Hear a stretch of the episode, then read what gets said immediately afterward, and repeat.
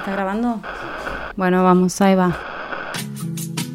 Crisis en el aire, episodio 38, segunda temporada. Arde la Patagonia, el norte crepita y la comida se recalienta. Jimena Tordini y Mario Santucho analizan los tres temas más importantes de la semana. Hoy, en el primer bloque, tormentas de fuego en el sur. Los incendios arrasan bosques y viviendas mientras las fakes sobre supuestos culpables ocultan la falta de previsión. En el segundo, precios salvajes. Los datos del INDEC aparecidos esta semana muestran el imparable aumento del costo de los alimentos. ¿Alguien los puede bajar de un ondazo? Y en el último bloque, se picó el norte. Viajamos a Formosa y a Tucumán para analizar dos conflictos distintos que anticipan las tensiones políticas que se van a desatar durante el año electoral. Bienvenidos al podcast de la revista Crisis.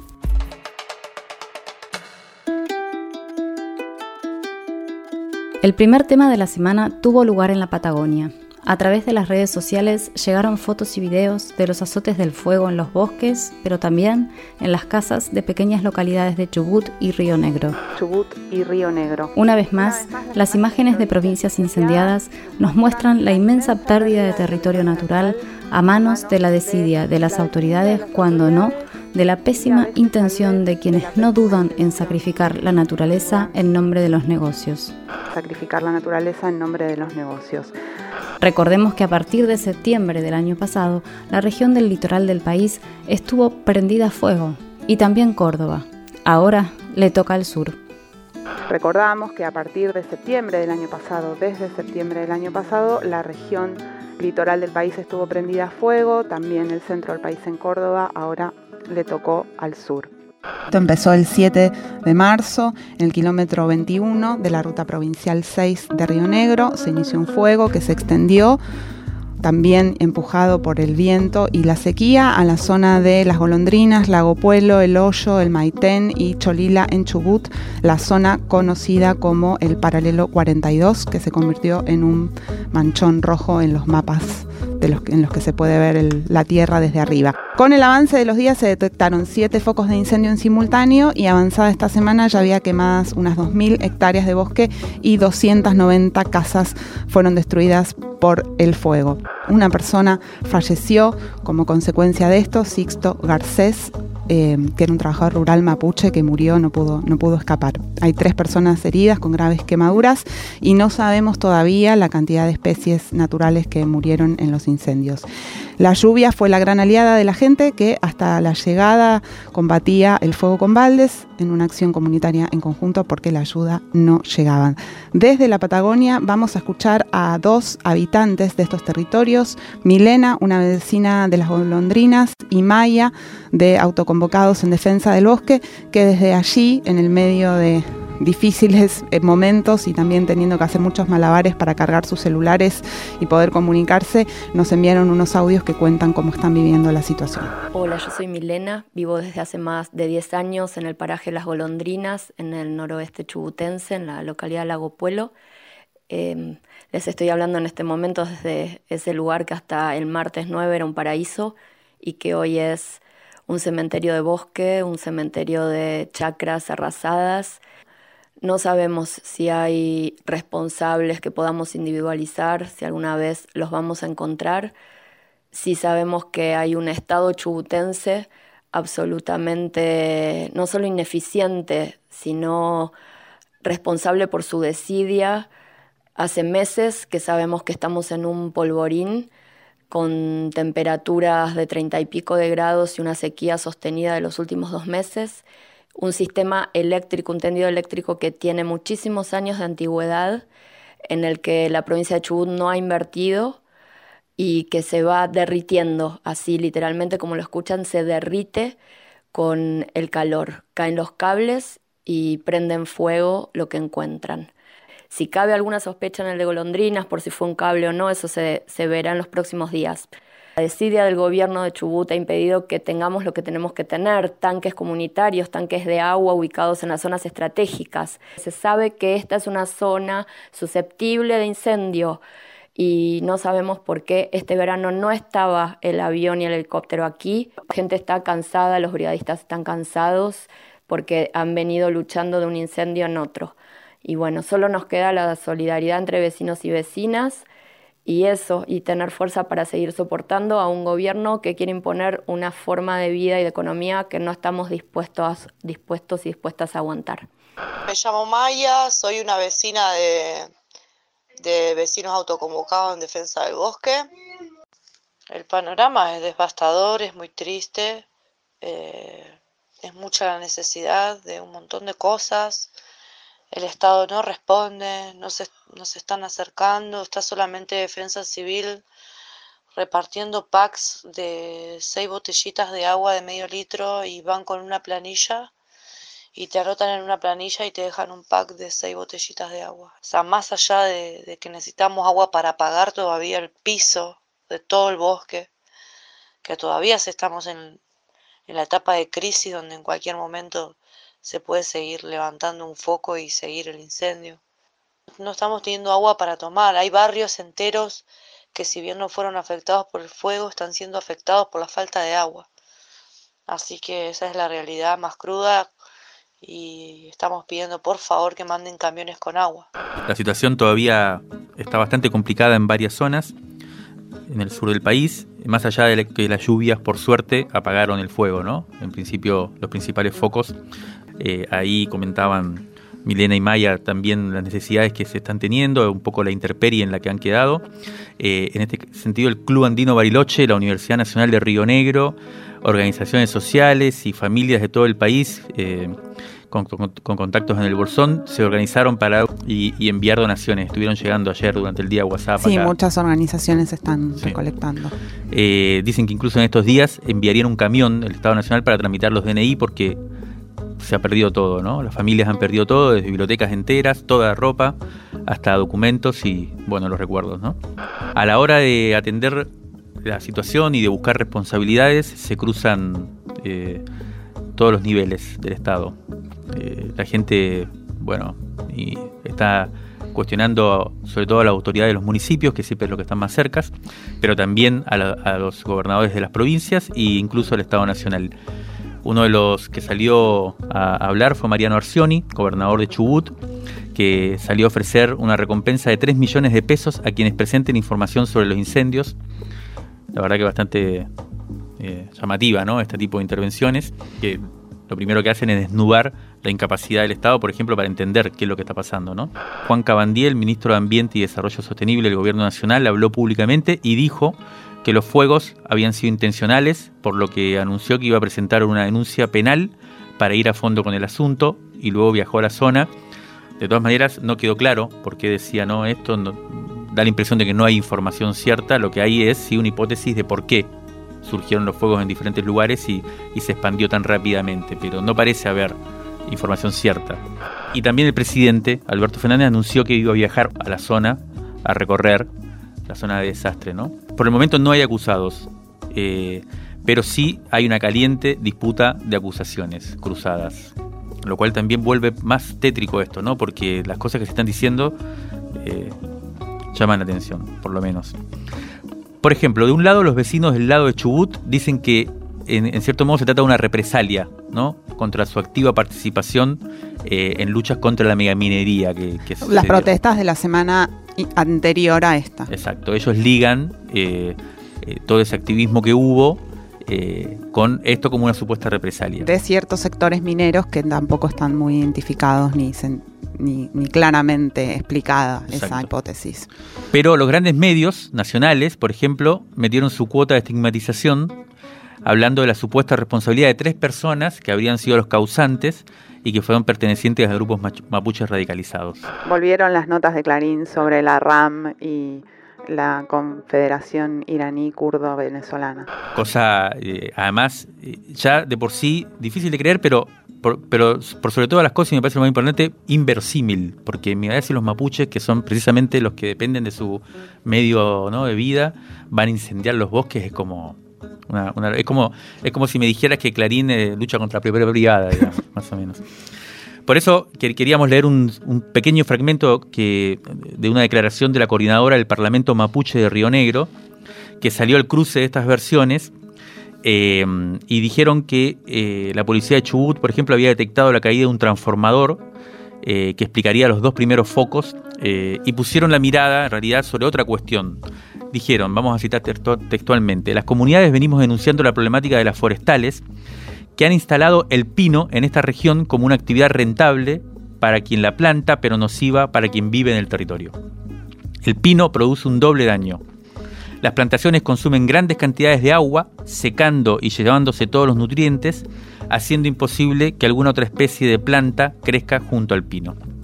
En épocas de cambio climático y de sequías como las que se viven actualmente, el pinar se transforma en un polvorín, que ante la menor chispa enciende y se propaga sin control, causando daños como los que estamos viendo y viviendo. Esto se liga con lo que decía una de las, de las, pobladoras, ¿no? que, que el tema también de la electricidad, de lo viejo que son los cables, junto con el pinar, es un, una tormenta, Una tormenta de fuego. Salvador Bellido es actualmente el intendente del Parque Nacional Lanín, uno de los principales parques nacionales del sur del, país, y él fue hace unos años jefe de operaciones de la Coordinación de Lucha contra Incendios Forestales de Parques Nacionales. Y nos cuenta por qué estos incendios pertenecen a una nueva generación de fuego. Claramente este, esta situación de calentamiento global está afectando en general al planeta en diferentes formas. En el caso de los, de los incendios forestales, está esta nueva concepción de los incendios que se llama lo de Z generación, que en definitiva es mm, la virulencia de, los, de esta nueva generación de incendios. Antes nosotros llamábamos incendios explosivos, es decir, es cuando el combustible, que son las masas boscosas, estaban en condiciones, digamos, de, calentamiento y de sequedad que hacía que los incendios este, explotaran, tengan un desarrollo rápido, veloz. Ahora lo de Z generación lo que hacen que los propios incendios generan su propio clima, sus propios remolinos, son masas calientes de hasta mil grados, este, que, bueno, se, se, genera y explotan y, y, son imposibles de parar. Y esto está pasando en todo el mundo. Recordemos el año pasado, en el invierno, todos los incendios que hubo aquí en Argentina, en el centro y norte del país. Bueno, ahora nos está pasando acá en, en Nor Patagonia. Este, pero también podríamos hablar de Siberia, de Australia, de España, de Estados Unidos, etcétera, ¿no? Es decir, está pasando en general. Y para eso a mí me parece que hay ¿Qué se puede hacer? Hay un, reclamo, digamos, este, de, algunos sectores de la sociedad o algunos conciudadanos que, dicen, bueno, el Estado tiene que poner, poner, más recursos. Dicho así, a mí me suena como muy, muy poco profesional. Lo que quiero decir con esto es que Claramente este, los incendios, este, los llamamos de cierta generación por un lado, pero los de interfase, que lo conocemos de hace, hace años, que es el, son estos incendios que se generan en el bosque donde hay casas, digamos, se queman casas y bosque. ¿no? Eso se llaman incendios de interfase.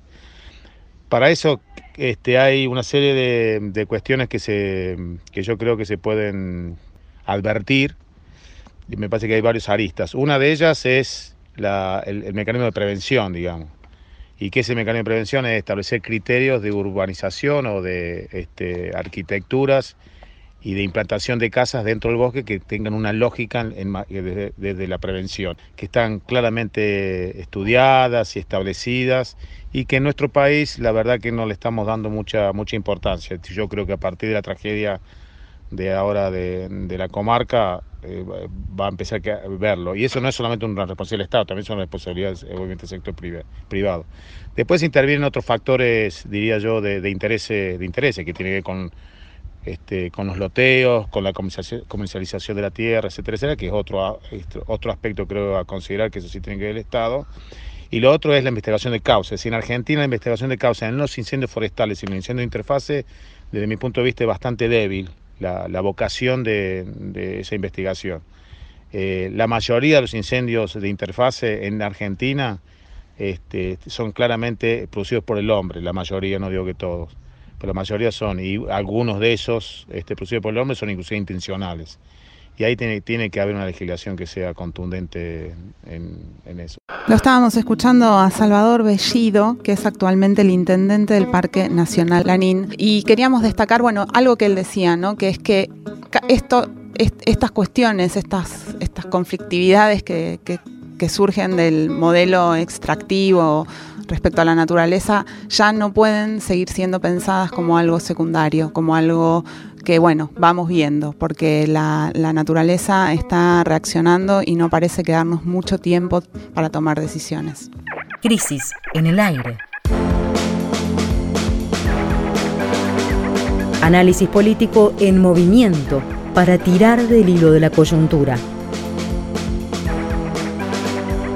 Crisis en el aire. De la tinta a la conversación.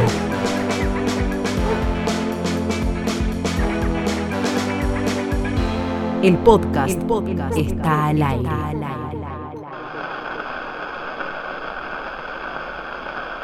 El segundo bloque de esta semana se lo vamos a dedicar a los precios, que como todos sabemos están por las nubes y más allá también.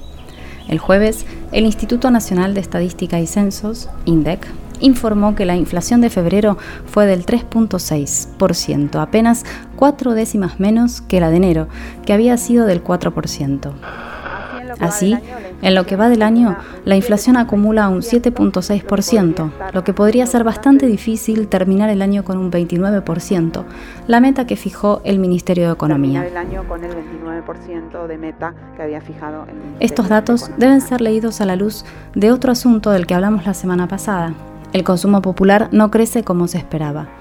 Evidentemente, unos pocos vivos se están quedando con los beneficios del rebrote de la economía unos pocos vivos se están quedando con el beneficio del rebote de la economía que coincide con este aumento de los precios.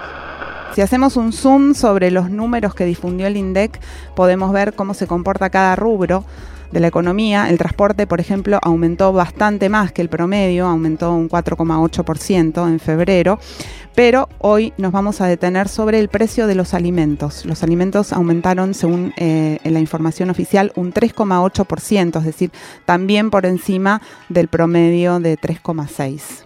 ¿Qué pasa con el precio de lo que comemos? Vamos a, sintetizar muy brevemente algunos datos que, nos permiten abordar más claramente esta cuestión. ¿no? Como decía Jime, en, en febrero la inflación del rubro alimentos fue del 3,8%. En enero ya había sido del 4,8%. Es decir, que en el comparativo mensual se desaceleró un poco, pero sigue estando muy alta, ¿no? O sea, para llegar al, al, 29%, que es el, la meta del gobierno, se estima que más o menos debe estar en el 2%. Tendría que haber de 2% de ahora a fin de año. Y estamos, o sea, en enero se fue tres, casi dos veces y media, y en febrero se desaceleró, pero es dos veces lo que debería ser. O sea, estamos muy por arriba de lo que se esperaba. Un informe muy interesante que sacó el CEPA, que es el Centro de Economía Política Argentina, atribuye parte de este pequeño descenso al acuerdo de precios de la carne. Según este mismo informe del CEPA, entre febrero de 2020 y febrero de 2021, la variación de precios nominales de la carne fue de 72,4% para arriba. O sea, en un año. ¿no? Muy por encima de la variación de precios del periodo, o sea, la variación de precios general que fue del 40%. El informe también señala que la carne de vaca bajó un poco ahora, ¿no? En este, en este mes. Por el acuerdo. Último, pero que la de pollo está aumentando considerablemente. ¿Y por qué pasa esto? Que aumenta la carne de pollo. Básicamente por el aumento del precio del maíz. Ahí vemos cómo está todo medio relacionado y hacia dónde estamos yendo, ¿no? Para encontrar las causas. La pregunta del millón es qué empuja el aumento de los precios de la comida por encima de la inflación general. Para hablar con la gente que sabe, digamos, y que está metido ahí con las manos en la masa, hablamos con José Cudina, que es de la Asociación de Empresarios Nacionales, es uno de los impulsores del acuerdo Carne para Todos, eh, y él nos contaba su impresión de por qué el Morphy está tan caro en la Argentina. A nosotros no nos ha subido no nos ha subido el, costo de los alimentos, que la base sustancial arranca en la producción agrícola a partir de los granos principales que son la soja, el maíz y el trigo. Esos precios no, han subido, no han subido el costo de producción, lo que sí han subido porque se han cotizado de mejor manera en el mercado internacional pero para la Argentina no ha subido el costo. Entonces, no, si, no podemos vender afuera más barato de, lo que nosotros podemos vender, pero sí tenemos que dejar la parte que necesitamos en Argentina de maíz, de trigo y soja a un precio subsidiado porque está muy por arriba del costo, tiene mucha ganancia esos productos en función de los precios internacionales. Esto no está pasando en Argentina. El mercado interno tiene los mismos precios que el mercado internacional, están alineados. Es fundamental que lo desalineemos, es fundamental que intervenga eh, comercio exterior, es fundamental que que ese precio sea el precio que realmente tenga que tener en la Argentina, como para producir alimento barato para la comida de los animales, por lo tanto las carnes estarían sustancialmente más baratas. La fabricación está en manos de 7, 8 compañías oligopólicas y son las que, las que determinan y cartelizan los precios. Tampoco hay control, tampoco hay control de costos en este caso, y tampoco hay control y, una regulación de una ganancia razonable en la comercialización que está en 5 o 6 empresas conocidas internacionales de super y hipermercados. Indudablemente se desprende que la culpa no la tiene el almacenero de la vuelta ni el supermercado chino de la esquina. No está por ahí, no podemos empezar eh, por atrás a resolver el problema. Lo estábamos escuchando a José Cudina de la Asociación de Empresarios Nacionales y también eh, él trabaja en el mundo de la producción de carne. Y en relación con, algo de lo que él estaba contando recién, también circuló otro informe de CEPA que queríamos comentar, que le pone algunas cifras a esta cuestión de cuán concentrada está la producción de alimentos en el país y también cuán concentrado está el circuito de venta. Este informe de CEPA dice que 20 empresas algunas nacionales, otras transnacionales, concentran el 74% de la facturación de los supermercados. Eso es lo que genera, por supuesto, su capacidad de fijar los precios minoristas, o sea, los precios de, que, rigen para nosotros, los que vamos al supermercado.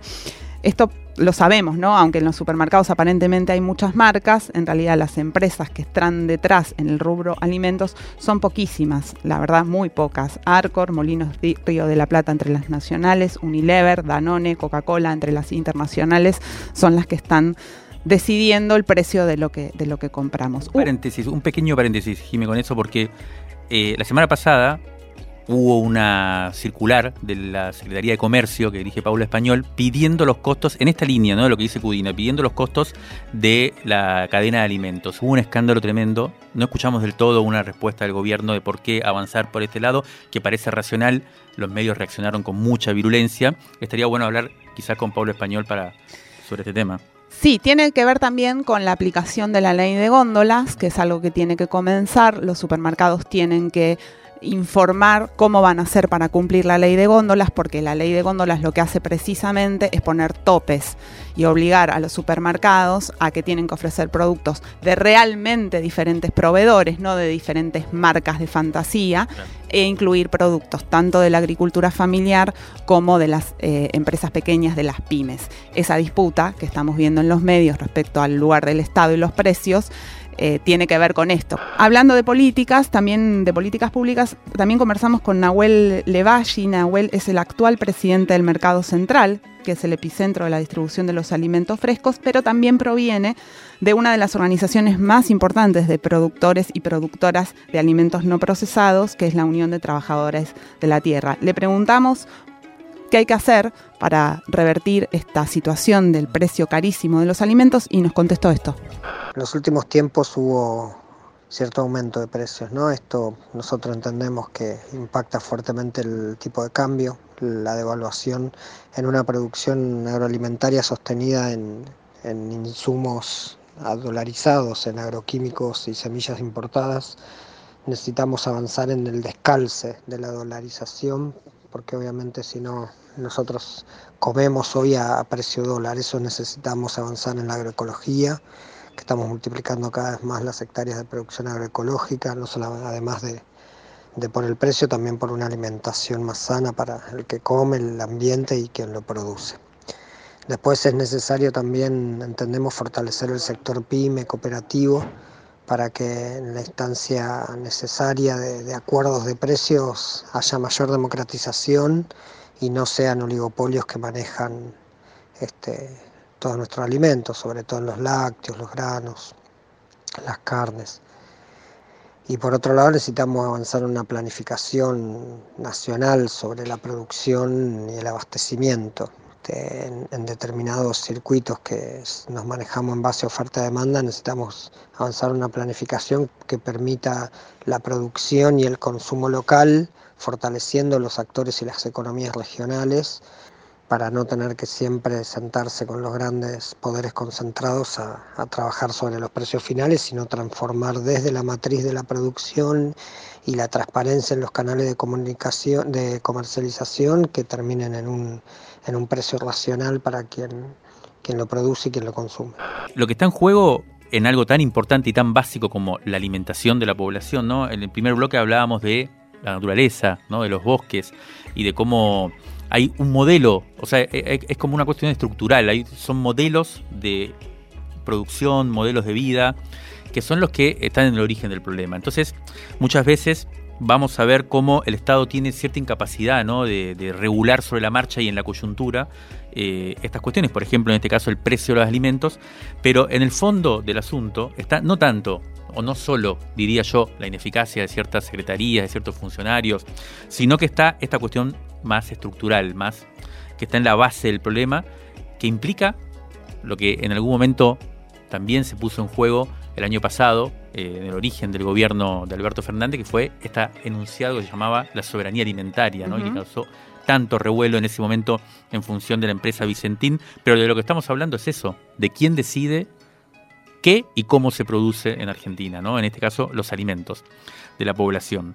Eh, en, la medida en que no se pueda meter con estas cuestiones de fondo, quién produce los alimentos, eh, en función de qué. ¿Qué alimentos? ¿Qué alimentos? Y en función de qué, si es del derecho de la población básica a alimentarse sanamente con buenos precios, o en función de un modelo de acumulación que pone en primer plano la renta ¿no? de, los, de, los empresarios, de, de, la lógica empresarial. Digamos, esta es la discusión que está realmente en el fondo y que me, da la sensación que cada vez que se pone en juego y salta a la primera plana, lo cual es interesante, porque estamos viendo de alguna forma el problema, pero lo que viene es una andanada tremenda, ¿no? De, cuestionamientos, de acusaciones, eh, y en principio no parece estar avanzándose mucho, aunque no es menor, como decía, que se ponga en juego el tema. Hay una cuestión más que tiene que ver ya no tanto con lo estructural, sino con lo coyuntural que podríamos plantear para, para sintetizar este, este segundo bloque, que tiene que ver con la otra cara ¿no? de, la moneda, lo decíamos al principio, que, que está como por el, por, el, del otro lado de la cuestión de los precios de los alimentos, que es la cuestión de los salarios,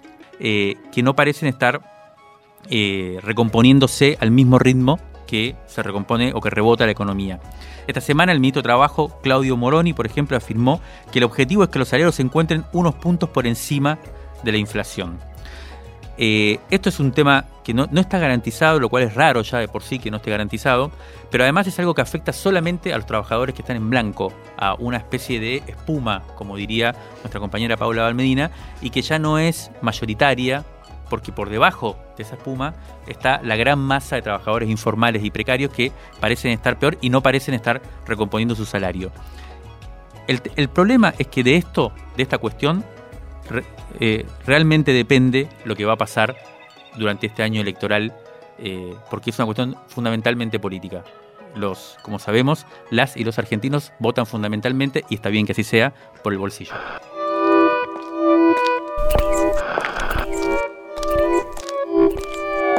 Crisis en el aire. Revista Sonora Transmedial. De la tinta a la conversación. Crisis en el aire.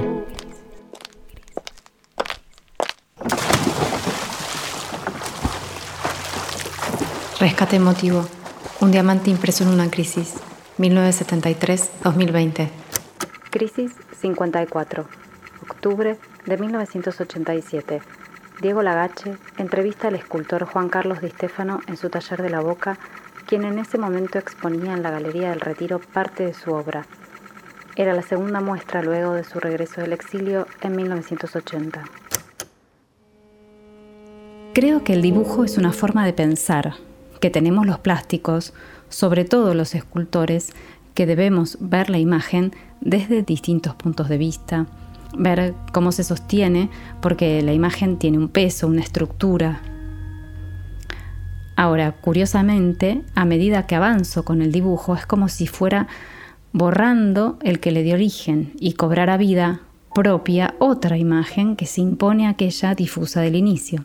Es decir, la que van haciendo me puede y comienza a dialogar conmigo hasta transformarse en algo plástico. Manda la imagen y yo la sigo por donde va. Creo que cualquiera en potencia podría ser un creador. Lo que ocurre es que estamos muy degradados, pervertidos, mal educados. Esa potencia creadora la vamos perdiendo desde la escuela, desde el jardín de infantes. La escuelita, la casita, el humito, todo eso es muy castrador. Enseñar a crear es imposible. Lo único que se puede hacer es enseñar a ver. Y es muy arduo.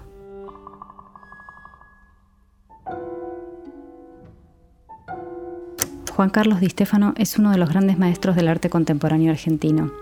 En muchas de sus esculturas el tema es el salvajismo de la dictadura militar.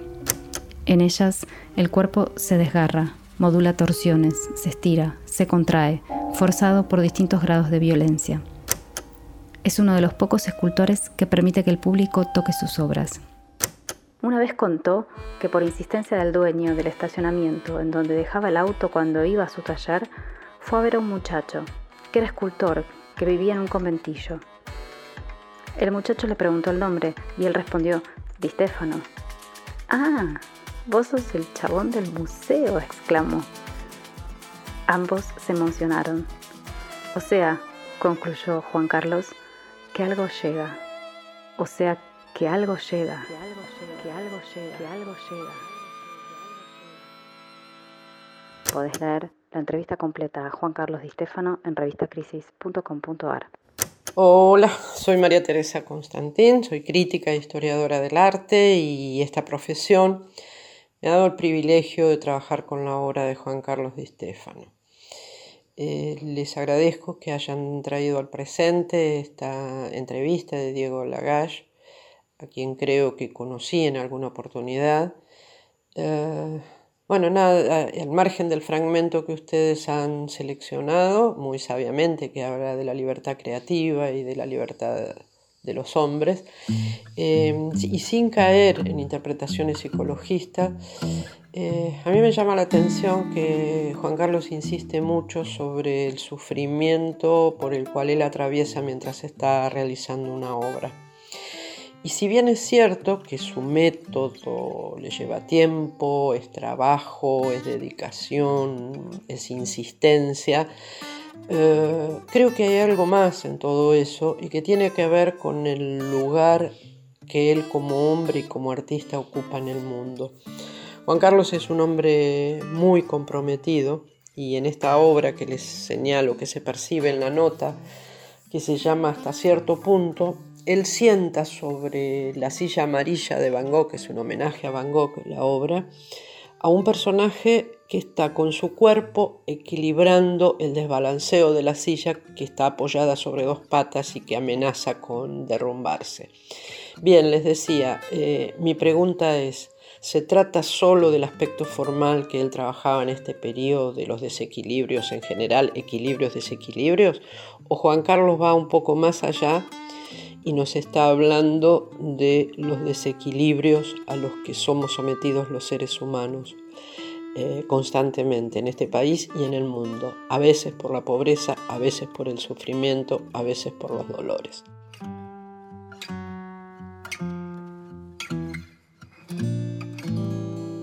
En el tercer bloque del resumen semanal de hoy, nos desplazamos al norte del país para tratar de entender el alcance de dos conflictos que están teniendo lugar en dos provincias distintas.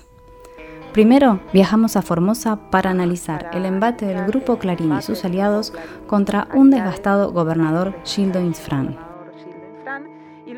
Y luego cruzamos hasta Tucumán, donde esta semana estalló una interna al interior del peronismo, que en cierto modo es un anticipo de las tensiones que tarde o temprano van a tener lugar en otras provincias o incluso a nivel nacional en la coalición oficialista, es decir, en el frente de todos. En el frente de todos, todos, todas.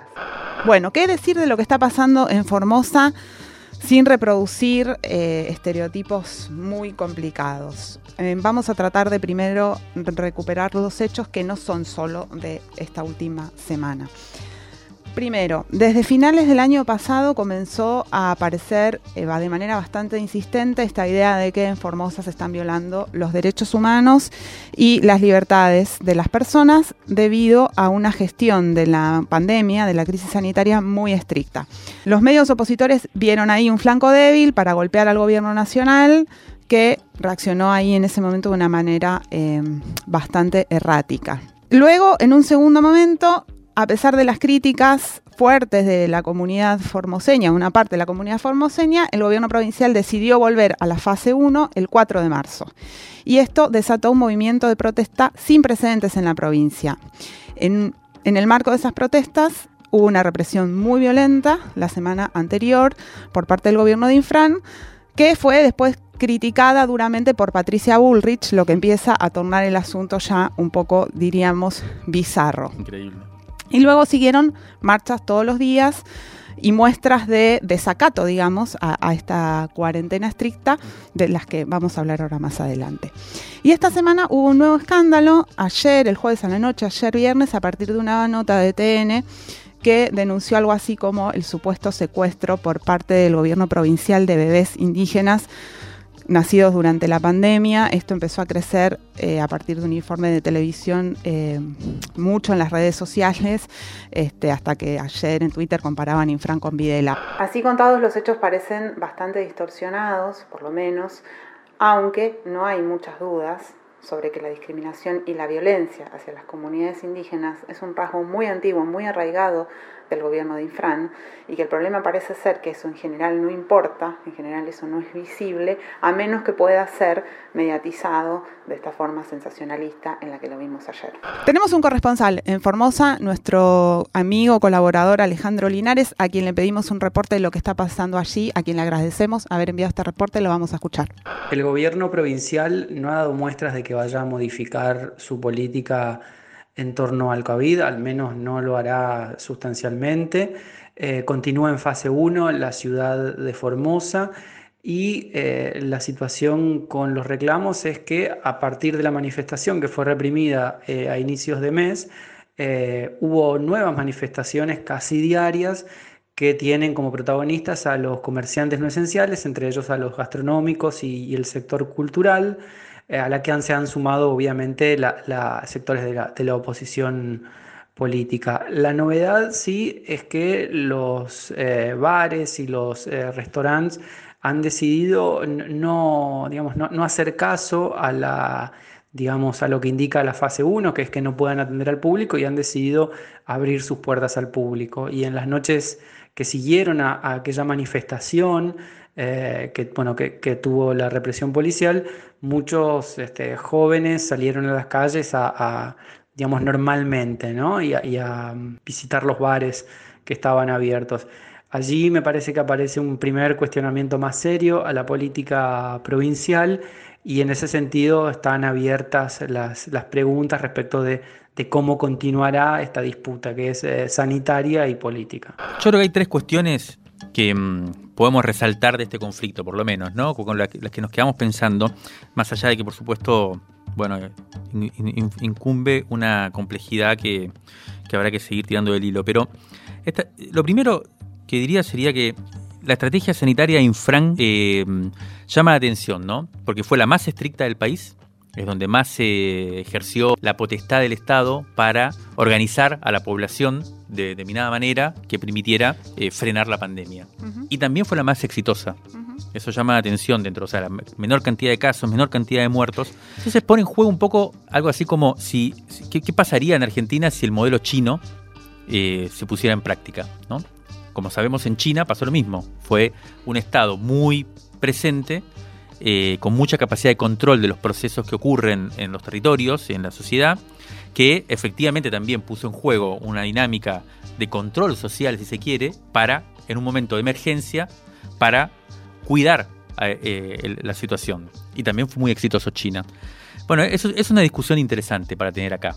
Más allá de si es deseable o no es deseable, ¿no? O, en realidad tiene que ver mucho con eso, porque la gran pregunta es si se puede hacer algo acá así en Argentina. En el caso de que sea deseable y también de que sea posible. Es una gran discusión. Hace poco hicimos una entrevista eh, a un empresario que se llama Gerardo Ferreira, que propone básicamente ir hacia un esquema como el chino y el ruso. Una de las cosas que charlábamos con él, bueno, es posible en un país como Argentina, en el caso de que sea deseable, la gente lo, banca, eh, bueno, eh, acá está en juego eso, ¿no? En un principio parece haber una población formoseña que sí acompaña ¿no? las medidas restrictivas, ingresa con fuerza los medios de comunicación y demás, y acá se genera un conflicto muy grande, ¿no? Este es el segundo tema, ¿no? Cómo operan los sujetos en casos como este. La oposición y especialmente la maquinaria mediática, articulada ahora de una manera muy fuerte con las redes sociales también, tiene un repertorio que no es solo acá en la Ciudad de Buenos Aires, sino que tiene la capacidad de intervenir también en otras provincias, ¿no? A nivel nacional y además con lo que se ve con capacidad estratégica, ¿no? De organizar cuestiones en la agenda, de plantear discusiones. El objetivo, mi, impresión es no es tanto voltarlo a Infran, aunque por supuesto que si pudieran hacerlo lo harían, sino mostrar cómo a nivel nacional el peronismo en cierta forma es eso, ¿no? El peronismo es Infran, eh, que como sabemos es una versión especialmente singular, específica del peronismo, ¿no? Acá también estaría bueno recordar lo que pasó en 2015, ¿no? Ese año que también fue muy álgido, ¿se acuerdan que empezó una gran cantidad de escándalos? Y en agosto hubo uno muy importante que fue en Tucumán, que fue la denuncia de fraude electoral en Tucumán. Bueno, ahí también la oposición, los medios se metieron con mucha fuerza en, ese, en esa cuestión. Bueno, y ahí muestran precisamente a una coalición peronista en este caso, que muestra toda su precariedad en trances como estos, ¿no? Un secretario de Derechos Humanos que no condena del todo la represión, más bien por disciplina partidaria, mientras el jefe de gabinete del gobierno sí se hace eco de las denuncias, bueno, como una cosa titubeante, un poco amorfa, donde no hay una línea tan clara, digamos, ¿no? Y por último, lo más preocupante es la situación en la que quedan las organizaciones sociales de derechos humanos en una provincia en la cual se, precisa ejercer una voz, si se quiere, crítica, autónoma, de, lectura de las cuestiones desde, un lugar propio, donde, por ejemplo, si hay cuestiones como la, este, este centro de aislamiento, eh, hay que denunciarlas, pero que quedan atrapadas en una confrontación entre un oficialismo conservador eh, y, una oposición mediática terrible, ¿no? Entre Infran y Clarín, es como el peor de los mundos. Nos vamos a ir ahora hasta Tucumán para analizar muy rápidamente la ruptura política entre el gobernador Juan Mansur y su vice Osvaldo Jaldo, un hecho que quizás ofrezca pistas sobre lo que puede ocurrir más allá de la provincia. El motivo puntual fue la elección del defensor del pueblo, un cargo en cierto modo menor, o no tanto, pero que funcionó como catalizador de una disputa que tiene un trasfondo más pesado.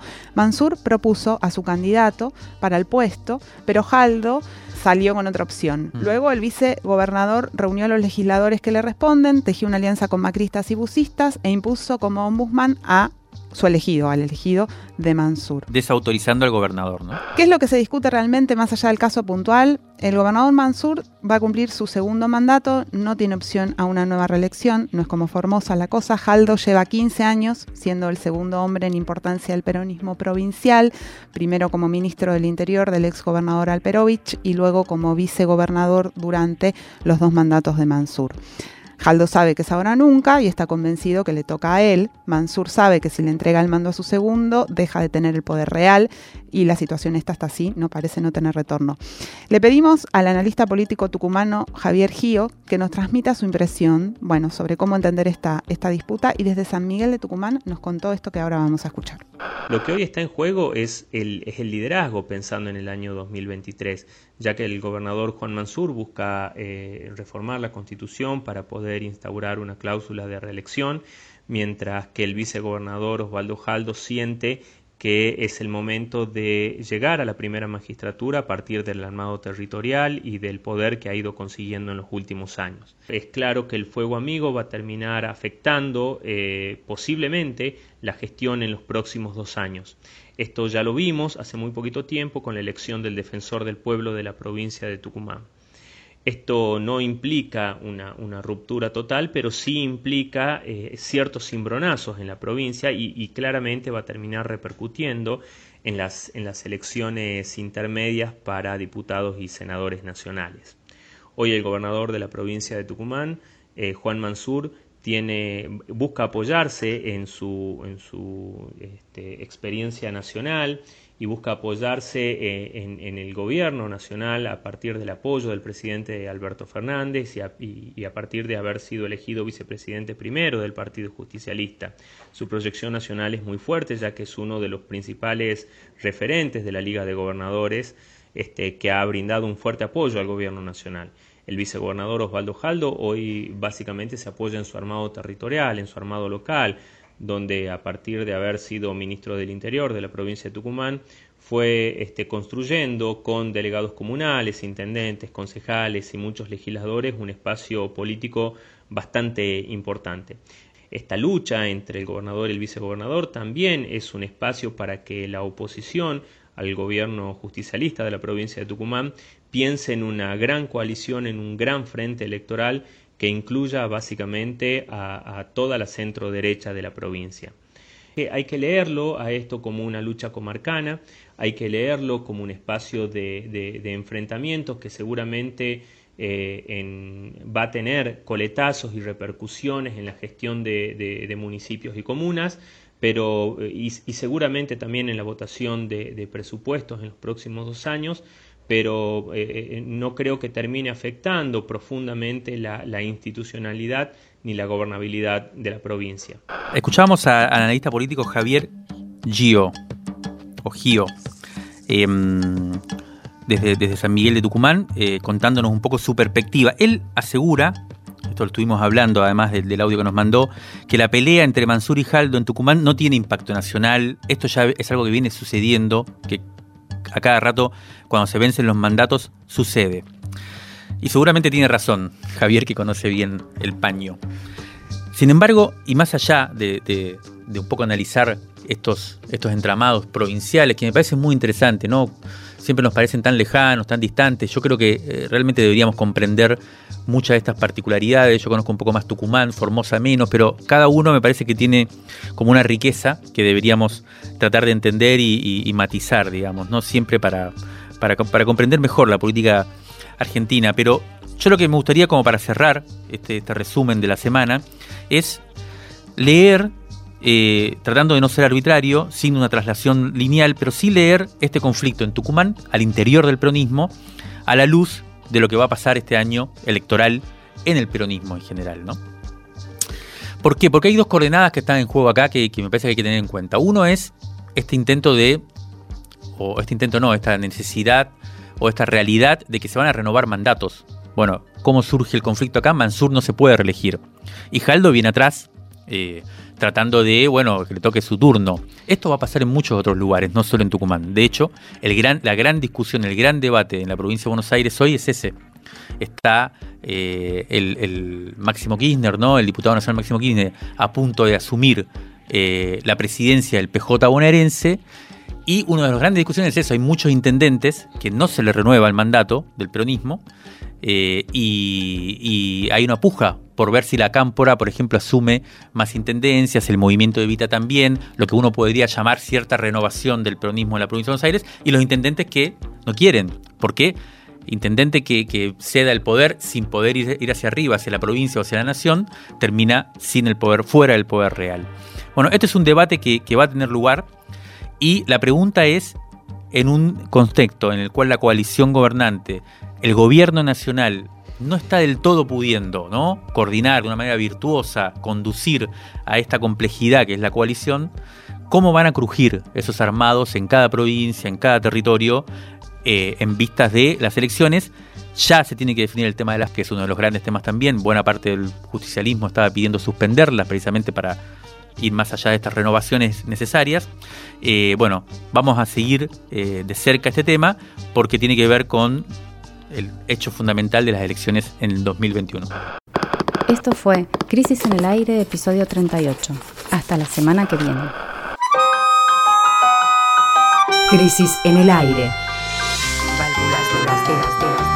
Resumen crítico en movimiento. Para tirar del hilo de la coyuntura.